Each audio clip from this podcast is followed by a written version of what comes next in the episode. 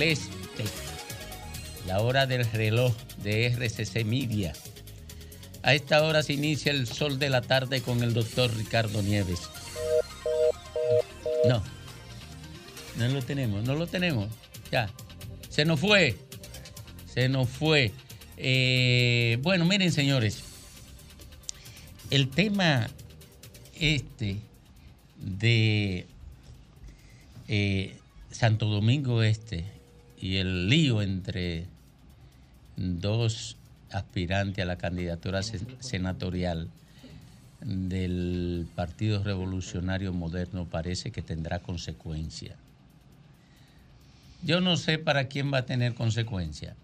El doctor Ricardo Nieves hablaba de un doble suicidio político y yo digo que habrá una baja. Ya no hay posibilidad de armonizar esos intereses entre el senador Antonio Taveras y Alexis Jiménez. Pero vámonos primero, vámonos primero con el doctor Ricardo Nieves. Eh, no lo tenemos, parece que seguimos con problemas. Ah, lo tenemos por aquí. Eh, Adelante, doctor. adelante, doctor. Parece que lo perdimos también por ahí. Qué barbaridad. Eh, Ya. Bueno, Ya. ya, lo, ten- lo Ahora- tenemos. Ahora sí, Alejandro. Adelante, doctor. Gracias, Domingo. Saludo a todo el país. Gracias a todo el equipo. Cariñoso saludo a los dominicanos que están en el exterior.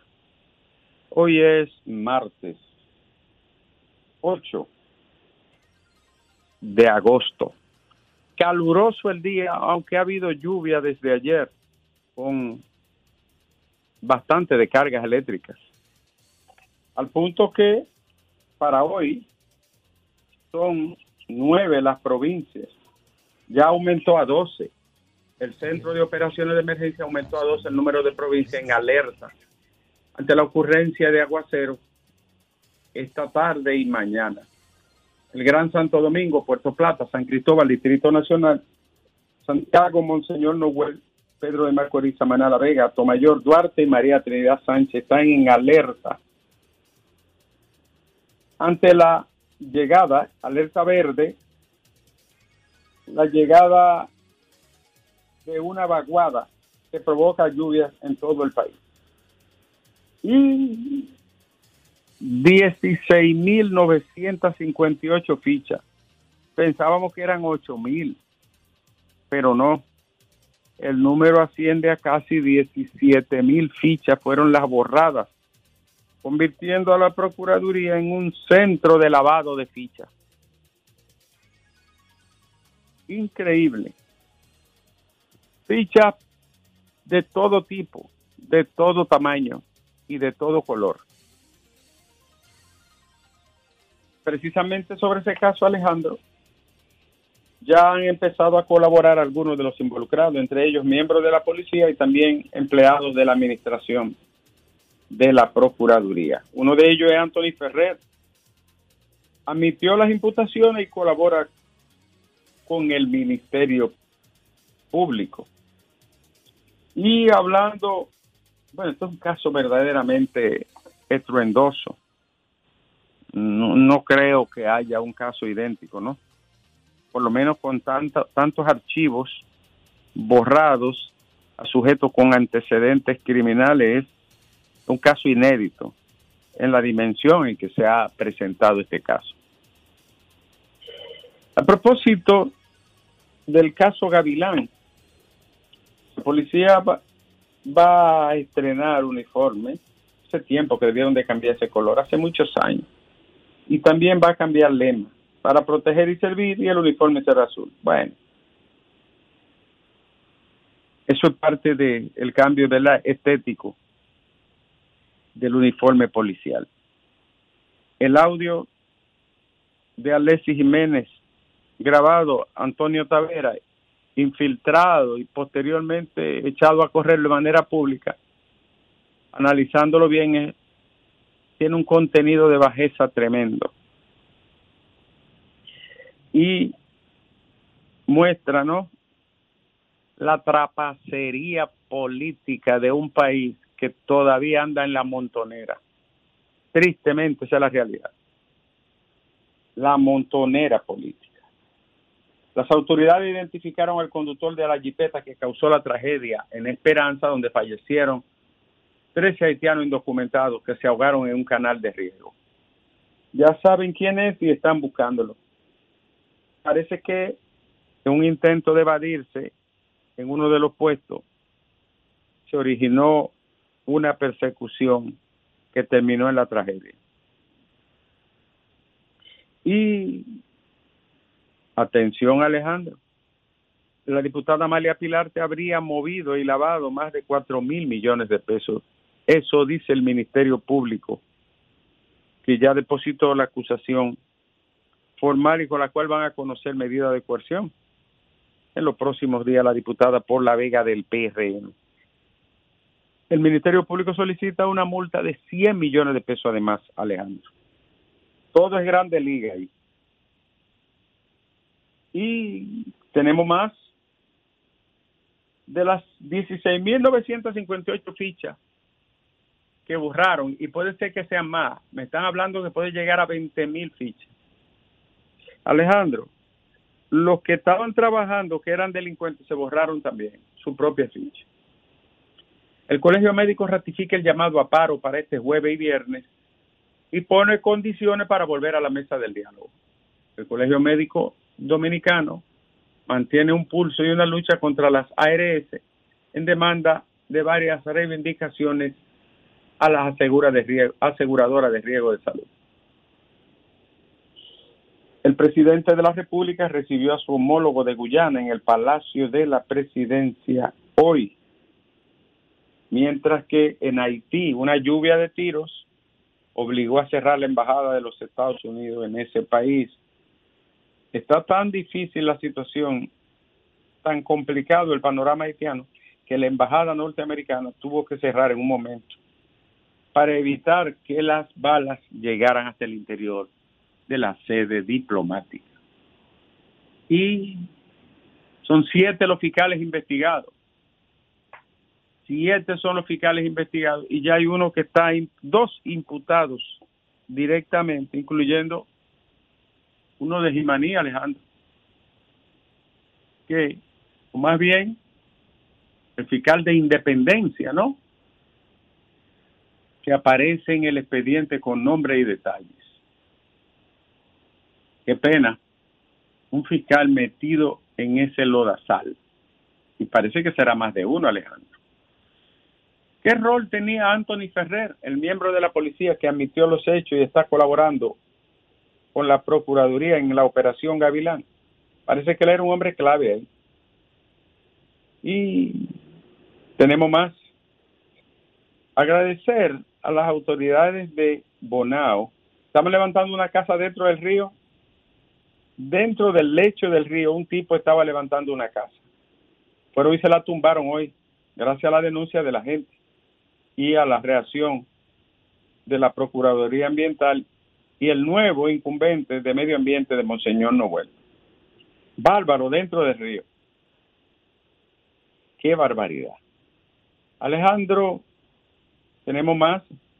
La Asociación de Importadores de Vehículos denuncia una venta irregular de autos que entran al país desde Haití. Atención, DGI, atención presidencia, atención DNI. Entran de Haití y lo venden aquí. Eso es competencia de leal y es ilícito además. Y la Procuraduría General de la República afirmó que la diputada Rosamalia Pilarte conocía que el dinero que manejaba tenía una procedencia ilícita. Eso dice la Procuraduría. Es dura y curvera que la Procuraduría está con ese caso. No la suelta. Y tenemos más, Alejandro. Eh, Alejandro. Alejandro. Bueno, que ahora no oye porque está del otro lado. Ahora tienen a uno como un preso. Tú sabes. Pásamele este mensaje, Alejandro, porque voy a poner un audio breve para que se escuche claro. Bueno. Crean, crean en Abel, aunque no lo vean, como no han visto a Dios. Créanle a Abel, Alejandro.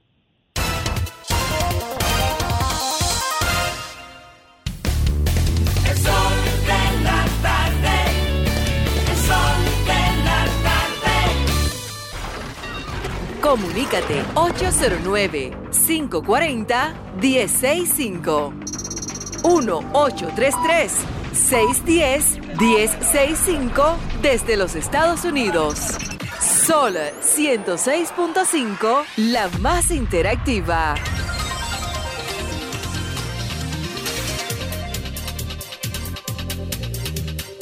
10 10 minutos completan las 3 de la tarde y nos vamos, nos vamos con la gente de inmediato. Buenas tardes. Buenas tardes, ¿cómo está? Todo bien, adelante. Sí, te habla Ceneida Guzmán, Santo Domingo Norte. Mira, nosotros eh, de aquí, desde Guaricano, Santo Domingo Norte, el sector La Laguna, la, como le decían antes, la laguna de Pablito, aquí necesitamos, por favor, que venga el plan social para que traiga algunas camas, colchones y raciones de comida, ya que hay mucha agua, está inundado el río Yaguasa. Gracias. Mm, buenas tardes. Buenas tardes, Domingo. Adelante. Aquí te habla Jesús López de Puerto Plata. Adelante, Puerto Plata, adelante. Bueno, invitando primeramente a todo el país a la Feria del Libro. Y ahí mismo agradeciendo al presidente por la biblioteca para que leamos más. Muy bien. Buenas tardes. Adelante usted. Domingo, buenas tardes desde Nueva York. adelante, Nueva York, adelante. Dándole candela hasta 18 Morena, oye. Buenas tardes. Sí, buenas tardes. Bendiciones para todos. Adelante.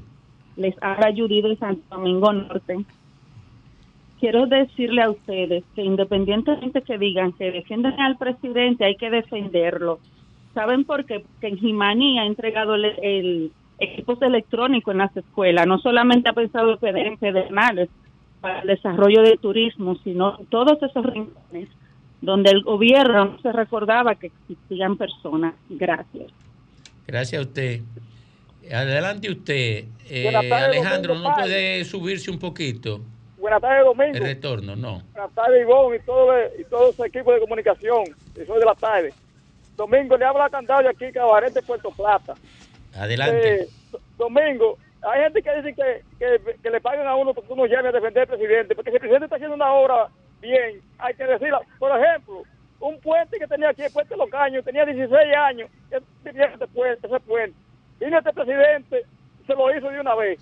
Por el puente Cangrejo, domingo, que en 16 años le dieron un pañete. Este gobierno lo está haciendo. Entonces, hay que defender la obra del presidente Luis Abinader. Estoy de acuerdo con usted. Estoy de acuerdo con usted y además tiene que pedir cuatro años. Lo único que uno para nosotros. Cuatro más, Domingo. Y uno para, nosotros. Para, cumplir el programa de gobierno del presidente. Correcto. No se, puede, cumplir el programa de gobierno por el asunto del COVID y la guerra de Ucrania. Yo estoy de acuerdo. Eh, en, estos cuatro años es que iba a gobernar como se debe gobernar. Muy bien. Años. Yo estoy de acuerdo, pero no se olvide del de nosotros, del sol de la tarde. Buenas tardes. Buenas tardes. A mí me encantaría agradecer la formidable gestión del presidente Abinader. Por ejemplo, En el, con el caso del 911 nos demostró que no era necesaria esa inversión. Basta con que los pobres andemos en, en la cola de un motor o en la cama de una camioneta. En educación estamos mejor que nunca. Más bruto cada día. Ok. Eh, pero mire, ah, pero se me olvidó porque yo le iba a decir que, no, eso no, iba a pedir cuatro manos. No, no, pero a eso llevamos de ver. No, no, no, no, no, no, porque a él yo lo que le iba a decir es que no den el que le queda. que no den el, el año que, queda. Para poder cobrar algo. No, porque nosotros no nos podemos quedar sin nada. Sí, sí, sí. No, Una virotica. lo que queda, que nos lo den a nosotros. Buenas tardes. Adelante. Mire, baje, baje por favor el volumen de su radio para que no se confunda con el retorno. Cada vez más difícil sostener cuentecito de la justicia independiente, narcotráfico, misiones movidos por aquí, miles de millones y presentación periódica. Y a los otros, un tipo dice que le dio dos pesos, 18 meses. Eh, eh, usted no, pero no quiere ¿Por pedir. qué no se tumban de una vez allá? De una vez se van. Buenas tardes. Buenas tardes. Carlos Manuel de Ocoa. Adelante, Ocoa. Desde los primeros dos años de este gobierno, el Ministerio de Educación ha entregado 32 mil libros aquí para los niños, para los niveles básicos y primarios. Estoy muy agradecido. Ok, no va a pedir cuatro años más. No quiso. ¿Cuántos estudiantes? Buenas tardes.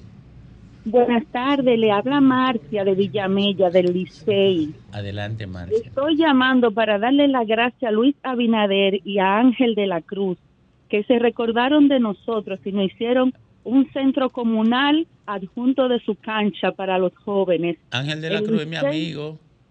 Sí, muy buen ministro. El Licey está de fiesta por esa gran obra que ha impactado a los jóvenes de nuestra comunidad. Las pequeñas obras son muy grandes en la vida. Eso es verdad, y y la comunidad es pequeña.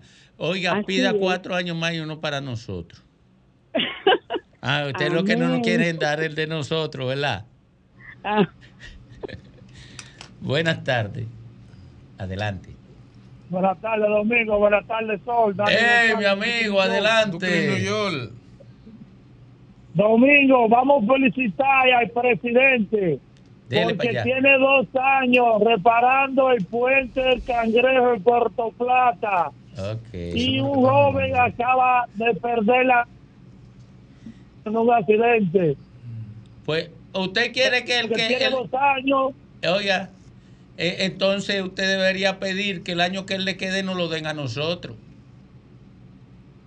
Es que solo usted hace mejor gobierno que el presidente de Abinader. Ese es el peor gobierno que ha pasado por la República Dominicana. Ya, mira, yo vine, no, ya ese no apoya, ese es de nosotros. Ya, y ya no ganamos uno. Ya no, tenemos como quiera, como quiera nos toca uno. Si él coge cuatro, uno nos toca. Si él no coge nada, que nos dé el que le Es que quede. darle a uno. La rabiza. Domingo, Ey. el 6 de la tarde hace el mejor gobierno que Luis Abinader. Oiga, Ese él de dice nosotros. que le sobra el dinero Sí. y lleva 30 mil millones de, de- de dólares prestados y le eso. dinero. La DGI ha cobrado más dinero de impuestos y sigue cogiendo el prestado. ¿A dónde que Abinader va a llevar nuestro país? Oye, que nos dé ese año que le queda, que nos lo dé a nosotros. Así es que tiene que terminar su- Buen ese día. discurso. Buena- buenas tardes. Adelante. Sí, buenas tardes. Domingo, mira, es simplemente yo quiero creer en la justicia dominicana, porque debemos en la justicia con sus dificultades. Ahora bien, yo creo que no hay necesidad, porque no hay un cargo que pudiera condenar a un, a un ser humano a de tiempo. Me refiero a José Ramón Peralta, no debe estar preso. Es un hombre bueno, hombre, serio. Ustedes podrán decir lo que quieran, eso no, no, qué carajo, pero es un hombre bueno, yo creo que no merece estar ahí porque él puede ser investigado y no va, no tiene forma de escaparse ni le interesa eso, porque él puede llevar su proceso. Entonces yo entiendo que nosotros como dominicanos no es cuestión de meter preso a uno y a otro, es simplemente que si no tiene una, una, una, información real, docu- do- do- documentada, entonces no hay necesidad, se puede llevar el proceso desde su casa, es lo que yo entiendo. Así que un abrazo para todos. Abrazos a usted, mi querido. Buenas tardes. Buena. Adelante. Sí. Sí, bueno, yo quiero felicitar al presidente Luis Abinader. Bien. Sí, porque el presidente, yo pagaba dos mil pesos de luz y no se iba. Ahora no me llega y pago cinco mil y pico de, de pesos de luz. Ok. Yo vivo cerca de agricultura aquí en Bonao y yo vi a cuatro y cinco tractores que iban todos los días a preparar la tierra a los campesinos, gratis. Ahora no lo veo pasar. Ok. Eso ha desaparecido totalmente. Ok. Entonces hay que felicitarlo porque realmente hemos vuelto para atrás. El 911 yo no sé dónde está. Oiga, pues entonces usted debería pedir que los años que le queden no lo den a nosotros. Debiera de- darle vergüenza y dárselo. Ok.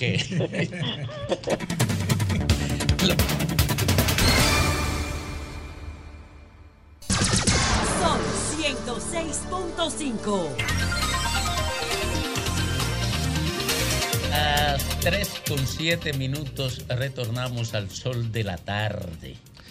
Miki López dice que recurrirán ante el Tribunal Superior Electoral el rechazo del PRM a la candidatura de su esposa, la diputada Rosa Lo digo María aquí esta Aguilar. mañana en esta cabina. Mientras él dice eso, entonces eh, su esposa dice el- la responsabilidad que establece a Miki López de lo que se le está acusando. No, que él manejaba todo. Que él manejaba absolutamente todo y que él- la responsabilidad entonces recae sobre él.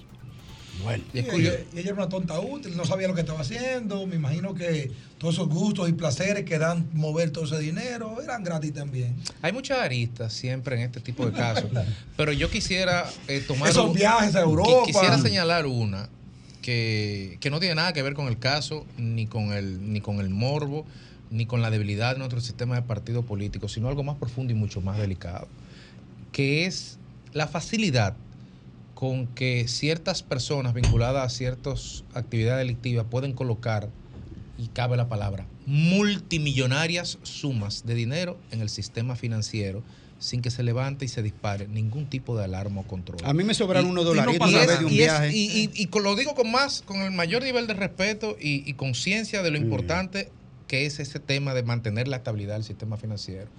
Pero me causa mucha extrañeza la facilidad con que una, en un expediente un mensajero mueve mil millones en efectivo en una sucursal y no se levanta ninguna alarma. Mira, Con que en todos los procesos, casi todos los procesos, desde Quirino hasta acá, multimillonarias sumas entran al sistema financiero, nunca se dicen los bancos, desde luego, y no pasa nada. Y tú, Pero por no- 10, y tú por 10 Mira, pesos caes casi preso. Aquí se dio, Por aquí 7 se- pesos te llaman. Aquí se dio un caso, yo no sé si ustedes recordarán, cuando era Peñaguaba administrador de la lotería. Aquí hubo un lío terrible con el tema de los Dream Casino Corporation.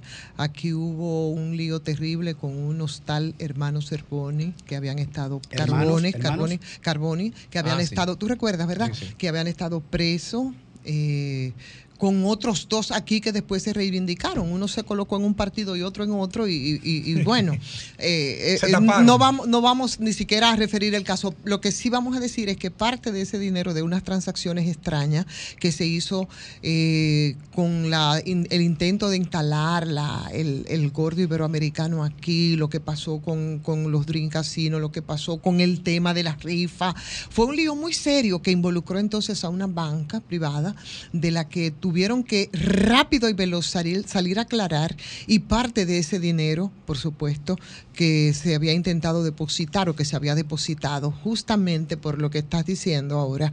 eh, y se dijo públicamente en ese caso cuál era la, la institución bancaria. Eh, eventualmente eso puede ocurrir, pero tú tienes mucha razón eh, de lo que ocurre, porque aquí hay un temor muy grande, ¿no? De referir la, a la banca, evidentemente, cuando se trata de Yo dinero. lo que digo más de referir es qué pasa con los sistemas de alerta que se suponen que tienen que evidenciarse cuando no se corresponde el flujo y el ingreso establecido con unos depósitos multimillonarios. O sea, hay un tema de sistémico aquí. ¿Qué es lo que donde tenemos que concentrar? Desde el punto de vista de política de Estado, lo que tenemos que tratar de evitar que eso pase. Pero a nivel de sistema, ¿qué está pasando? Que siempre falla, que no sea con la complicidad. Por la de misma alguien. razón que el otro día explicábamos de cómo se va reciclando, eh, cómo se reciclan aquí, por ejemplo, grandes capos del narcotráfico. Y tú dices, pero ¿cómo es que esto ocurre? Que siempre se dan un lapso de tiempo, 10 años después, 20 años después, tú te encuentras que son gente que se permean en todos los sectores de poder y a nadie le llama la atención hasta que un día entonces se decide y ahí, bueno, pues ¿Tú nosotros... sabes por qué nos llama la atención, Ivonne? Porque regularmente este tipo. Complicidades. Este tipo, claro que hay complicidad. No es que no Pero saben. Este sector oscuro siempre trata de coincidir con el que está abajo en oposición, que necesita muchos recursos y entonces a ellos les sobran recursos. Por eso entonces tú ves que cuando el PLD está abajo, van todos al PLD y se enganchan en el PLD. Cuando el PRM está abajo, van todos al PRM. Cuando la Fuerza del Pueblo está abajo, si tú te fijas, el que está en oposición regularmente es el que mayor peligro tiene de llenarse de, de este tipo de personas, porque es más vulnerable por el tema de recursos que siempre es necesario. Nosotros tenemos un caso que lo grafica muy bien, que fue demasiado mediático, que fue el caso de eh, Figueroa Agosto, que por cierto todavía estamos esperando cuál fue el resultado de esas investigaciones después de la extradición, ¿no? Porque evidentemente que no quedó el asunto como pretendió Radamés No, Jiménez, nada. entonces procurador, en una rueda de prensa, eh, eh, hacernos creer que se trató de un cártel de mamacitas, No, que fue lo único que se presentó ahí. Pero este Pero es que- señor es que- es aquí que- habían, tenía muchos vínculos, demasiado, había muchas especulaciones Es y para poder durar todo ese tiempo, Grimer, Sí. como él permaneció, pues claro que tenía conexiones no solamente con el poder político, ¿no? Empresarial, militar y con todo tipo de La- la- y eso pasa con todo. La lógica del análisis nos dice a nosotros que el caso de Figueroa Agosto obviamente operó como un doble agente. Un doble agente de Estados Unidos eh, para operar en el modo que lo hacen, que es poner gente en el sistema, en el mercado, que penetre en las instancias de poder, que penetre en las instancias militares, que penetre en las instancias empresariales, y luego lo utilizan como una, un extractor de información para tener entonces por dónde apretar cuando tienen sus intereses Chantajear y manipular. Claro, porque, es lo que se hace porque después. Figueroa Agosto se escapó de una cárcel de máxima seguridad en Puerto Rico donde tenía 100 años de cárcel. Se escapó, entre comillas, dos kilómetros de Como comillas. Pedro para su casa. Y no coge ni para Burundi, no se va a Finlandia, no se Ni va a Brasil, que ni a Brasil, que eso es grandísimo. Pero no. aquí no Coge- estaba haciendo Oye, espionaje, oye, aquí oye, estaba con las pero- actividades mismas pero oye, del narcotráfico pero la- y, oye- con oye el, lo peor el todo. contubernio del Pero oye sector lo peor de todo. Él se escapa de Puerto Rico por narcotráfico, ¿verdad? Sí. Con 100 años Sí. de condena. Sí. Y no se va a un país desconocido, no. Viene aquí a la galería, por no decir el patio, porque somos el patio de, de Estados Unidos y somos la galería de Puerto Rico. Viene ¿verdad? aquí a las puertas, tú Y sabes. aquí no andaba tráfico. escondido, porque el que anda escondido no se graba y deja los lo, lo casetes teniendo relaciones sexuales con, con el mundo de la farándula. Ok. Pero cuando se escapa de aquí, se va a Puerto Rico, pero donde lo nuevo. están esperando, Pero- porque tiene que completar 100 años de prisión.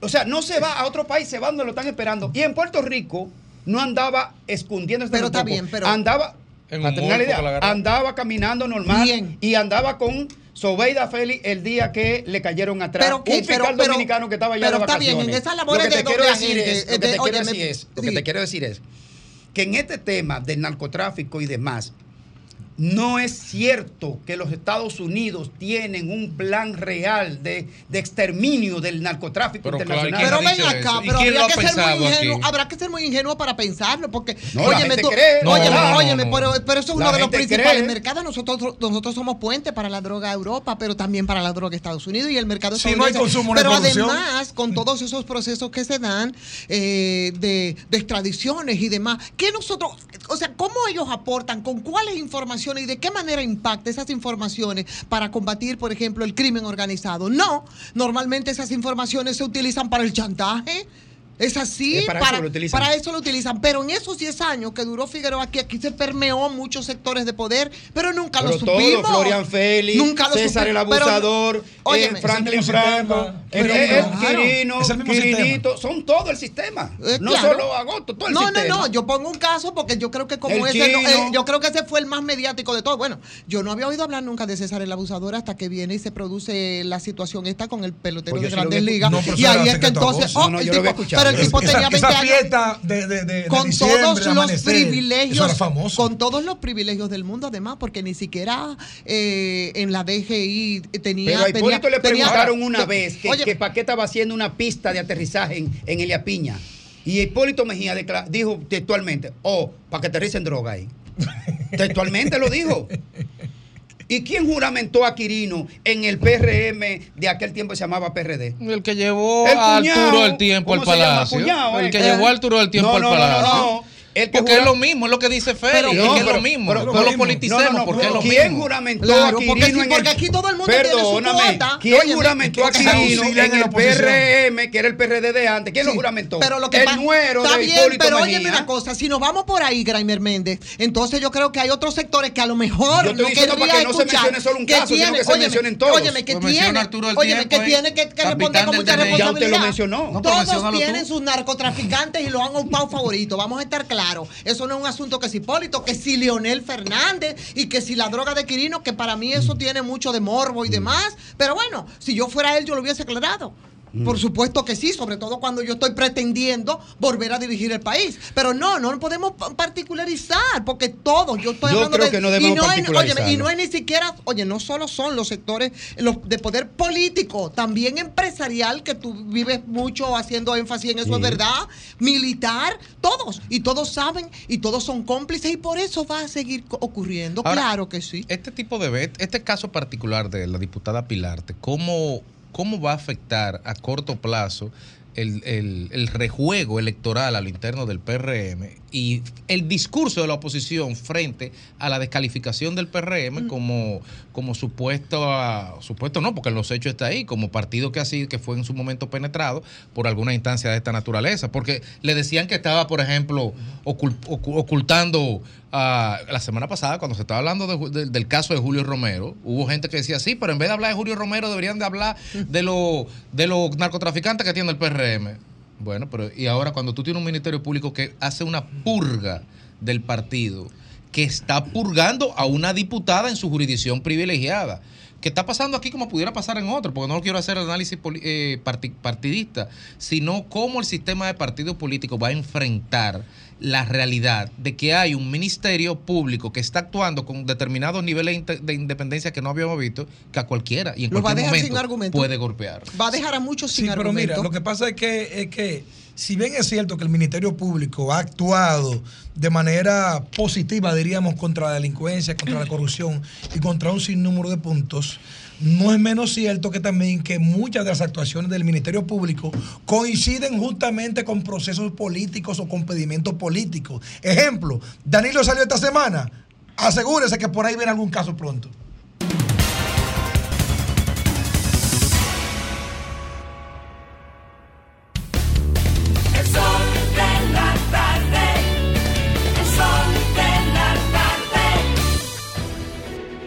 Sol 106.5, la más interactiva. Una emisora RCC Miria. Las principales figuras de la televisión de Santiago encendieron la radio y tomaron el control. Jaime Tomás, Juan Bonilla, José de Vares, Nelson Peralta, Gladialisa Pereira, Francisco Sanchís, Sagrario Gómez y José Adriano Rodríguez son los patrones de la información y las noticias en Santiago y el Cibao. El patrón de la tarde. Lunes a viernes de 4.30 de la tarde a 7.30 de la noche. Por La Bacana. 105.9. Santiago. Santo Domingo, ¿cuál es la vuelta?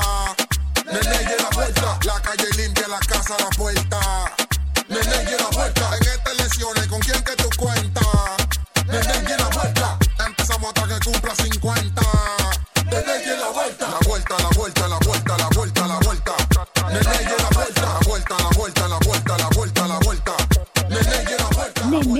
Alcalde 2024-2028 Distrito Nacional Somos dominicanos cuando compartimos lo que tenemos con los demás. Cuando nos reímos de los obstáculos o lloramos de la risa. Somos dominicanos cuando le ponemos ritmo al silencio. Cuando somos el alma de la fiesta y cuando decimos con orgullo de dónde somos. Por eso, lo dominicano se pega. Porque cada día más estamos orgullosos de estar mejor. Gobierno de la República El Dominicana. sol de la tarde. Jalao con lo mejor de la gastronomía dominicana en el mejor ambiente.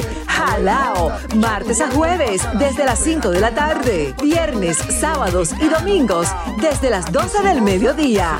Reservas 809-792-1262 y jalao.do. Jalao 100% de aquí. Calle El Conde 103, frente al Parque Colón en Santo Domingo. Y ahora también en New York. Jalao, New York City, 2420 Amsterdam Avenue. Reservas jalao nyc.com.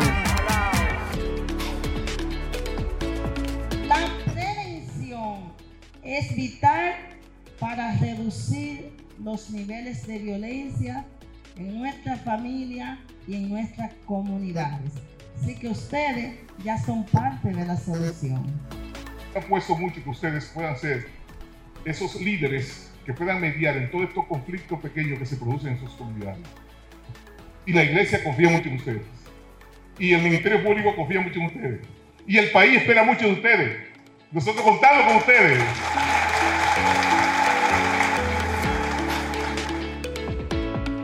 El sol de la tarde. Dar el primer paso nunca ha sido fácil, pero la historia la escriben quienes se unen a los procesos transformadores, impactando la vida de las personas en el trayecto.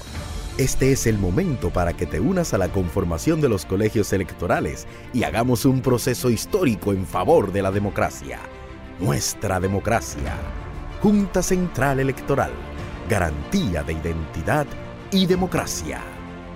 Ya está disponible la nueva DGII móvil. Más que una app, una valiosa herramienta en la que podrás consultar el estatus de tu RNC, número de comprobante fiscal y la placa vehicular.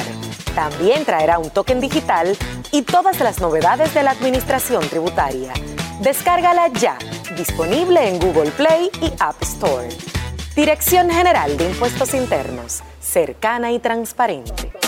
Santo Domingo, ¿cuál es la vuelta?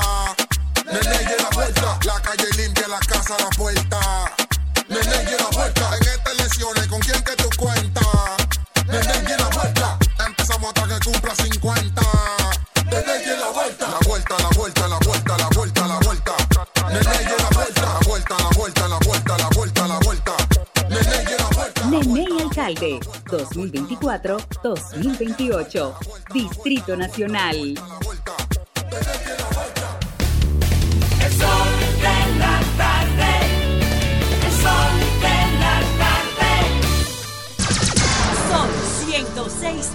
5. 23 minutos aquí en el sol de la tarde y en todo el país. Así es, domingo. Recordamos que yo hice unos comentarios aquí hace un par de semanas eh, con relación a, a, lo que es el, el, proyecto, la iniciativa de del campo al colmado. Yo lo planteé en un contexto donde yo decía que habían cosas que este gobierno las anunciaba, pero como que sin criterio y sin posibilidades reales de aplicabilidad. Yo lo marcaba dentro del contexto del populismo. Bueno, el tema es que del campo al colmado literalmente es imposible su aplicación por la realidad de la producción agroindustrial, agrícola, la correa de transmisión en el mercado y la comercialización para que el producto llegue finalmente a través del colmado a los consumidores de escasos recursos, que era el propósito. Yo decía, eso es imposible en la realidad del mercado actual. Entonces, llamó aquí, recordemos que a propósito de esa denuncia, de ese comentario nuestro, llamó el señor Ricardo Rosario, quien es, digamos, el coordinador general de ese plan, y dijo aquí, que no lo sabíamos, que eso, era un- que eso, eso se anunció en Palacio con la presencia del presidente y la planta directiva del Estado en materia de, de ese área agrícola o comercial, como es el Banco Agrícola, como es el Ministerio de Agricultura y demás. El presidente lo anunció, o sea, comprometió el Estado dominicano. Un plan aparentemente social. Bueno, el señor Ricardo Rosario llamó a este programa para decir, entre otras cosas, desmentir un poco lo que estábamos diciendo de que era infuncional eso, y agregó entonces esto, que es donde ha generado una noticia hoy para el gobierno. Atención, gobierno dominicano, lo que vamos a anunciar ahora. Dijo Ricardo Rosario en aquella ocasión que ese no era un programa del gobierno, que eso no era público, dijo aquí, que eso era un programa privado. Ah, bueno, pues atención gobierno. Las asociaciones de comerciantes y productores de la Mesa Santo Domingo, de- del Merca Santo Domingo, anuncian, anuncian para mañana, primeras horas de la mañana, el cierre total y absoluto de Merca Santo Domingo. La Asociación de Comerciantes y Productores de los, del de los Mercados de Santo Domingo y la Asociación de Vendedores y Comerciantes de Productos, eh, representado por sus presidentes Leoncio Ortega Alcántara y Rafael Díaz Cueva, convocan a un paro general este miércoles 9 de agosto en todas las actividades comerciales en el Merca Santo Domingo en demanda de que el programa eh, A Comer del Campo al Colmado sea retirado de las instalaciones. Cuando me llamaron por teléfono para darme esta información, me hablaron, entre otras cosas, y se lo digo con antelación, y ese es el estilo de este programa, que, eh, para que desmientan lo que sea que aquí se diga si es desmentible. Lo que me llamaron, me hablaron del uso de ocho camiones con dinero del Estado en usufructo del sector privado, en materia de lo que es la comercialización, entre otras cosas. Es decir, que están poniendo en manos del sector privado herramientas y recursos del Estado para entonces competir de manera desleal contra otros comerciantes eh, del Merca Santo Domingo o productores. Entonces, atención, mañana, mañana, a primeras horas de la mañana, estas asociaciones van a cerrar el Merca Santo Domingo en demanda de que el gobierno retire ese programa y que atiendan las denuncias que ellos van a anunciar precisamente mañana, miércoles, en horas de la mañana. El Merca Santo Domingo será cerrado.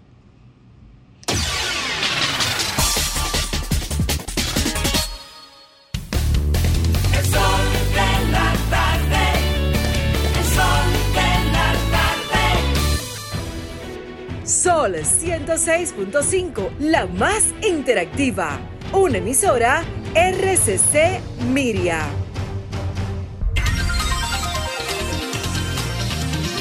tu candidato, Jaina, municipio importante de la periferia del Gran Santo Domingo.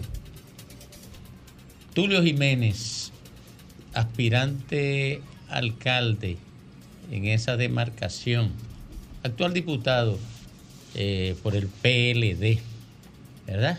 Bienvenido al Sol de la Tarde. Buenas tardes a esa bella dama que hace un paro donde quiera que está en este momento en la tarde. Gracias, Ivonne. Un señor que yo le guardo un gran respeto. De verdad que siempre soy, ha sido su admirador, aunque estamos en parcelas diferentes, pero usted pasa de ahí. Claro, papá.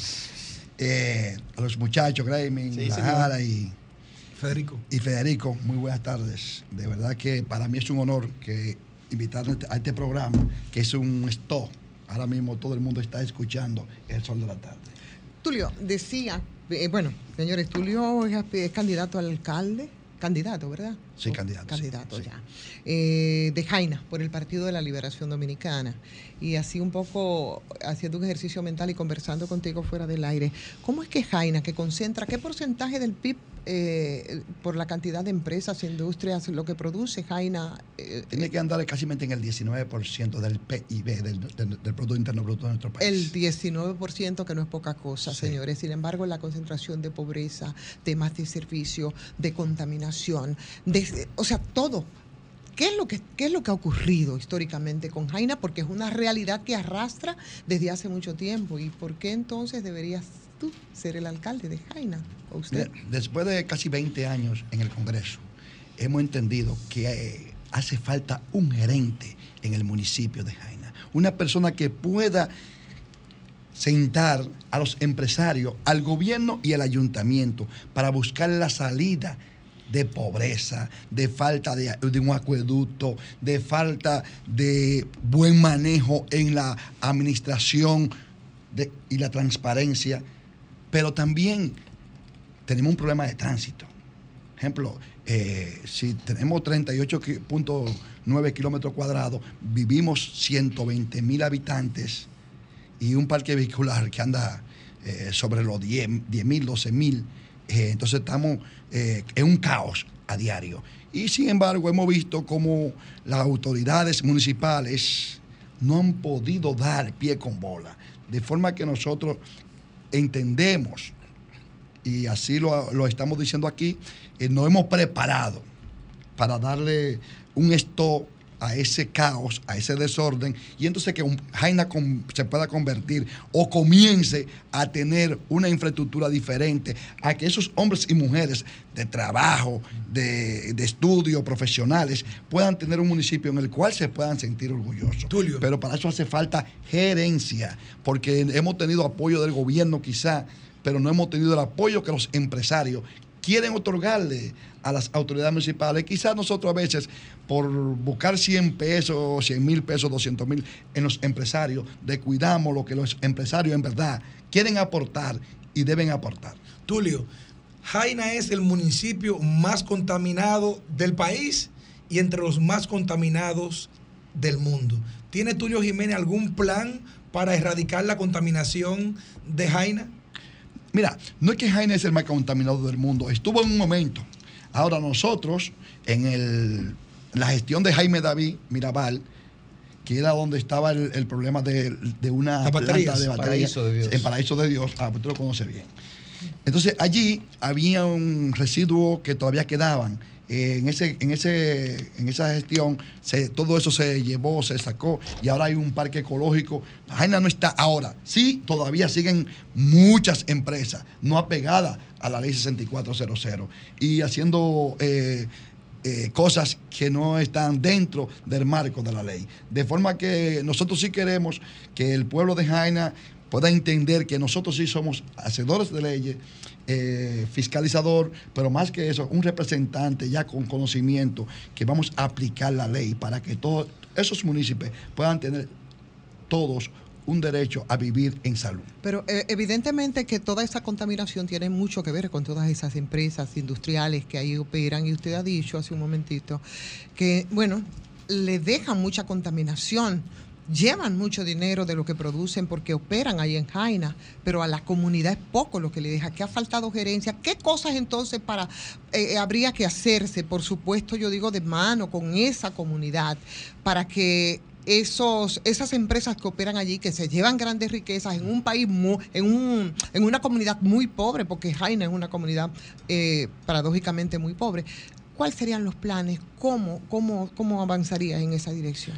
Lo primero es que vamos a hacer una mesa y nos vamos a sentar allí, empresario, gobierno, ayuntamiento, para buscarle salida a ese problema que nos afecta por años. ¿Por qué? Porque yo estoy seguro que ningún empresario quiere quedarse con lo que le corresponde a los pueblos. Pero si no hay quien lo pueda eh, gerenciar, quien pueda buscarlo, quien pueda eh, aplicar la ley para que entonces usted esté acogido a la ley. Entonces, eh, cuando el gato no está, el ratón anda por su casa. Entonces, yo creo que lo que ha faltado allí es, es gerencia y nosotros entendemos que con el- los años que tenemos eh, en el Congreso, en el mundo en, el mundo comercial, empresarial, eh, los empresarios van a vamos, nos vamos a poner de acuerdo para entonces comenzar a darle a Jaina lo que, lo que le- corresponde de por vida. Porque es que no queremos que ningún, que ningún empresario se vaya. Porque si se nos van los, los empresarios, entonces Jaina no tuviese ese pulmón económico, ese, ese por qué ir allí. Eh, pero sí vamos a poner las condiciones de que todos, de que las empresas puedan estar y que los habitantes de ese pueblo puedan vivir como merecen en una salud ambiental, bien como la, eh, la quiere eh, Dios y el, el gobierno y todos los hombres y mujeres que estamos haciendo política. Sí, Tulio, eh, parecería como paradójico porque tenemos dos Jaina o Aina. Jaina, el empresarial, que es rico, multimillonario, son todos, pero también tenemos Jaina, la gente de a pie, que son pobres. ¿A qué tú crees que se ha debido esa realidad? Mira, eh, cuando entramos al parque industrial de Jaina, entonces uno dice, ven acá, ¿cuál? ¿Qué- ¿Cuánta diferencia entre este mundo? Es un mundo muy diferente, una cosa hermosa, eh, un verdor, eh, bien asfaltado. Cuando salimos de allí entonces y nos vamos a los barrios, entonces decimos, ¿y qué? ¿Cuánta desigualdad? Es que en nuestro plan de, municipal, de gobierno municipal tenemos hacer un, estudio para saber cuántos ingenieros somos, cuántos abogados somos, cuántos profesionales hay en cada área para poder explotar, para poder venderle esa mano de obra a esos empresarios, pero también tenemos que, tenemos que dar becas, porque también en, la ley 176 en el- tiene un 4% para becas, para poder ayudar a los muchachos para que se hagan profesionales. Eh, no existe eso. Entonces, los mejores empleos de esas zonas industriales no son de Jaime. ya, ya esos, son, esos son programas ya mucho más integrales. Ahora, en lo que tiene que ver con lo que son es la municipalidad, ¿cuáles serían los planes? O sea, ¿cómo impactaría? Porque todo eso ya es mucho más, No, más no. amplio. Eh, recogida de basura, acompañamiento en lo que toca, por ejemplo, con, con- con el tema de la, de la- del asfaltado de las, ca- de las calles. O sea, todo lo que tiene que ver estrictamente con la municipalidad, ¿cómo lo enfrentaría y cuáles serían sus planes? Mira, lo primero es que vamos a buscar que se hace un, un- un municipio modelo. Y con los recursos que no que le entra del, de- del, del 10%, que eso también hay, hay que un día de esto ponerlo en claridad, o es un 6, o es un 5, o es un 4, o es un 10. Ejemplo, eh, nosotros hemos perdido tiempo los congresistas en- con esa ley, porque el gobierno es así, le está otorgando 3.5. eh, 3.5 yo creo que es lo que está dando ahora mismo. Pero sin embargo le manda 90 millones de pesos a cada síndico. De Y manera discrecional. discrecional. Eh, no saben, no- uno no sabe dónde se invierten, cómo se invierten. Entonces, eso no debe ser. Los gobiernos deben ser transparentes y fortalecer cada día más la institucionalidad. Entonces, nosotros, con esos recursos que entran de la liga municipal, que no, que también entiendo que la liga no debe existir, eh, hemos sometido un proyecto de ley derogando la liga. Porque ¿para qué tiene que existir la liga? Si, si son autónomos los ayuntamientos. Entonces, no entiendo por qué tiene que hacer un 5% en la liga para mantener un grupo de hombres y mujeres que no trabajan, que de que se hacen síndicos por cuatro años, entonces le ponen un salario de 150 mil pesos en la liga y pasan ahí 20 y 30 años cobrando eso. ¿Tienen resuelto el problema de la recogida de basura en Jaina? Eh, no, no, ahí, es que está el problema. ¿Cómo usted lo resolvería? Bueno, lo primero es que no vamos a pagar 3.8 millones de pesos a una compañía que, que, con- que- que tiene gasto por 600 mil pesos. Vamos a, implementar una, una o vamos a llevar una compañía que lo recoja con 1.2 millones de pesos, con un millón y medio de pesos, pero que también tenga respeto a la sociedad, no con unos camiones todo viejo, chocando y, y desbaratando casas a, diaria, a diario. Entonces nosotros sí tenemos un plan con eso. ¿Cuál es? Una compañía bajo una licitación, bajo la ley 340-06, que nadie aquí respeta eso. Aquí todo el mundo agarra y busca una compañía con un compadre, porque ni esos fafas respetan.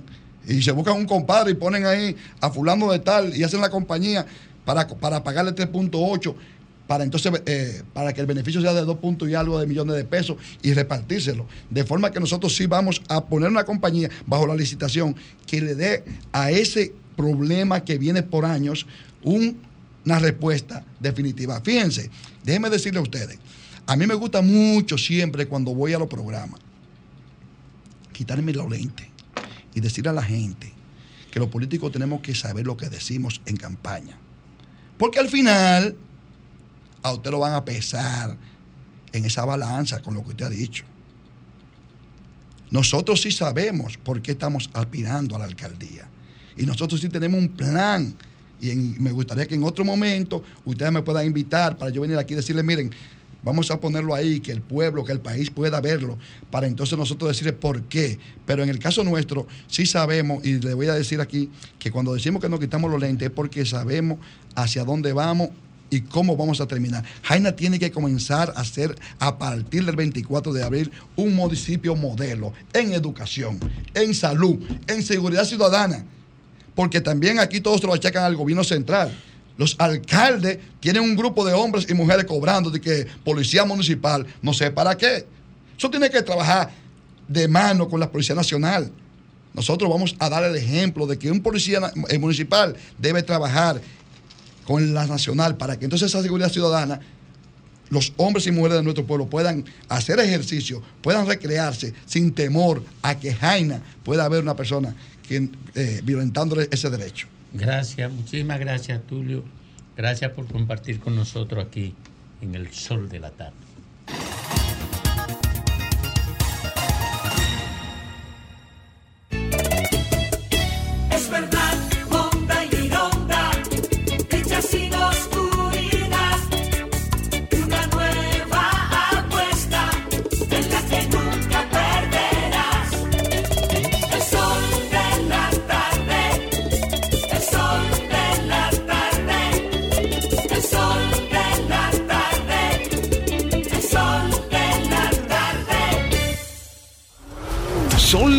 Mañana, el equipo líder en la diáspora dominicana, regresa a Nueva York.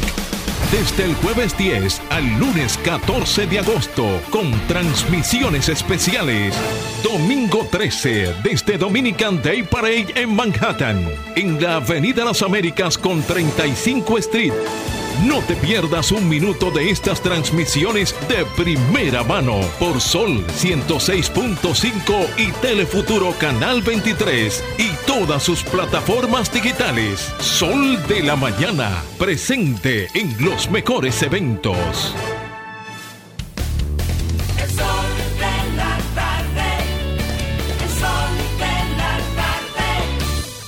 Las principales figuras de la televisión de Santiago encendieron la radio y tomaron el control. Jaime Tomás, Juan Bonilla, José de Vares, Nelson Peralta, Gladialisa Pereira, Francisco Sanchís, Sagrario Gómez y José Adriano Rodríguez son los patrones de la información y las noticias en Santiago y el Cibao.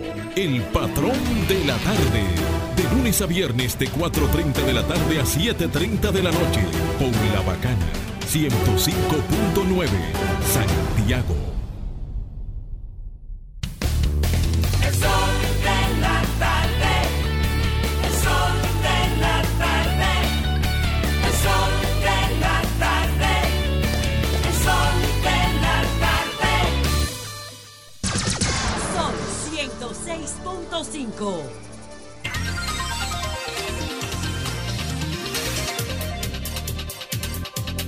Retornamos al sol de la tarde a las 3.49 minutos. Domingo, en el día de ayer hicimos la denuncia refiriéndonos al tema de Montecristi, cómo la delincuencia y los homicidios habían crecido y allá las bandas de drogas se habían, se habían adueñado por completo. En el día de ayer, a las cinco y media de la tarde, fue dispuesta el traslado de la dotación completa de la policía en esta provincia de Montecristi. O sea que por lo menos están escuchando la policía. También, también trasladaron la dotación de el lugar donde De Rancho. Arriba. De Rancho Arriba también la. Bueno, vámonos con uno que es intrasladable, intrasladable, con el patriota, don Rafael Fafa Taveras. Gracias, Domingo. Esta tarde, aunque yo estoy integrándome lentamente a la actividad, yo estuve en vista de una invitación que me hicieron en un encuentro que produjo el ministro de Obras Públicas. Un almuerzo para él ofrecer un resumen de las cosas que está haciendo el ministerio. Yo lo llamo una buena demostración y lo traigo como una exigencia de que todos los ministerios deben elaborar la muestra de lo que están haciendo. No es de contarlo, es de ponerlo con el reportaje gráfico ahí. A mí me causa una agradable impresión ver todas las obras que están atribuidas a atención de obras públicas y además los compromisos que tiene para seguir en esa línea. Mi otra razón de hoy es que vi el anuncio de que la Fuerza del Pueblo y el PLD ya tienen un tiempo bueno discutiendo y que están anunciando que antes de un mes tendrán una idea básica y que el coordinador de ese diálogo es Miguel Vargas. Cuando vi esa alianza posible del PLD, de las Fuerzas del Pueblo y del PRD, yo dije, ojalá se dé esa alianza. En este país yo soy lo que ha estado promoviendo, que el nivel de descomposición es tal que para usted enfrentarlo debió haber predominado la idea de una colaboración entre todas las fuerzas definiendo cuáles son las tareas que hay que poner en primer plano y que luego la batalla fuera por quien tiene confianza para impulsarlo. Yo vivía empujando esa ilusión. Ahora me encuentro que lo que hay es una reafirmación del statu quo actual dominicano, cuando se está hablando de una alianza de estos partidos y estaba asistiendo a una promoción de lo que está haciendo el gobierno. Y aquí yo quiero hacerle una sugerencia al país. No ha sido posible ponernos de acuerdo entre todos los partidos y grupos sociales acerca de lo que debemos hacer y que la competencia fuera por quien se gana la confianza para que se crea que él podía cumplir. Esa era mi ilusión.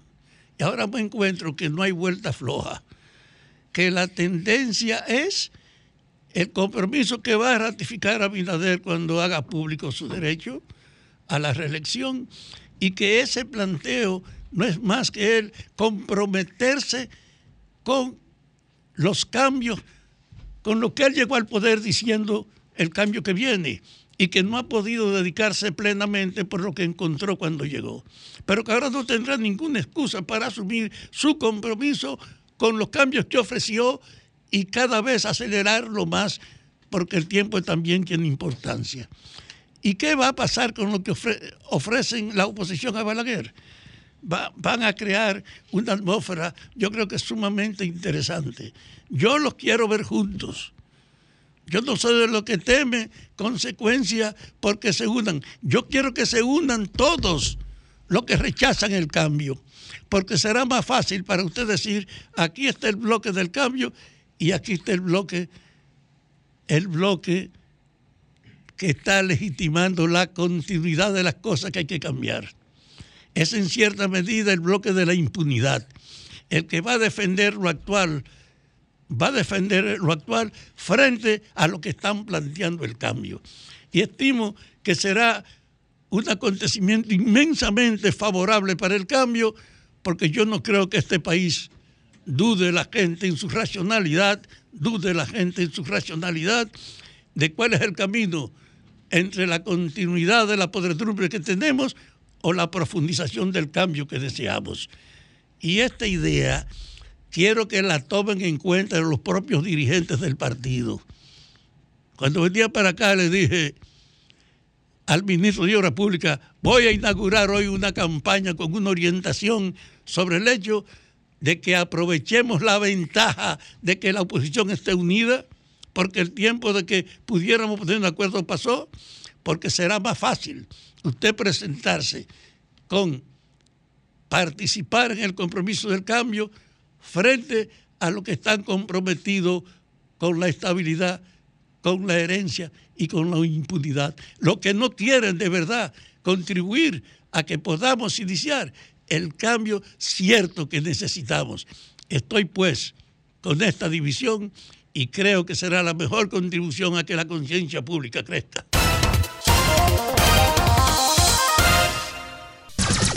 Son 106.5.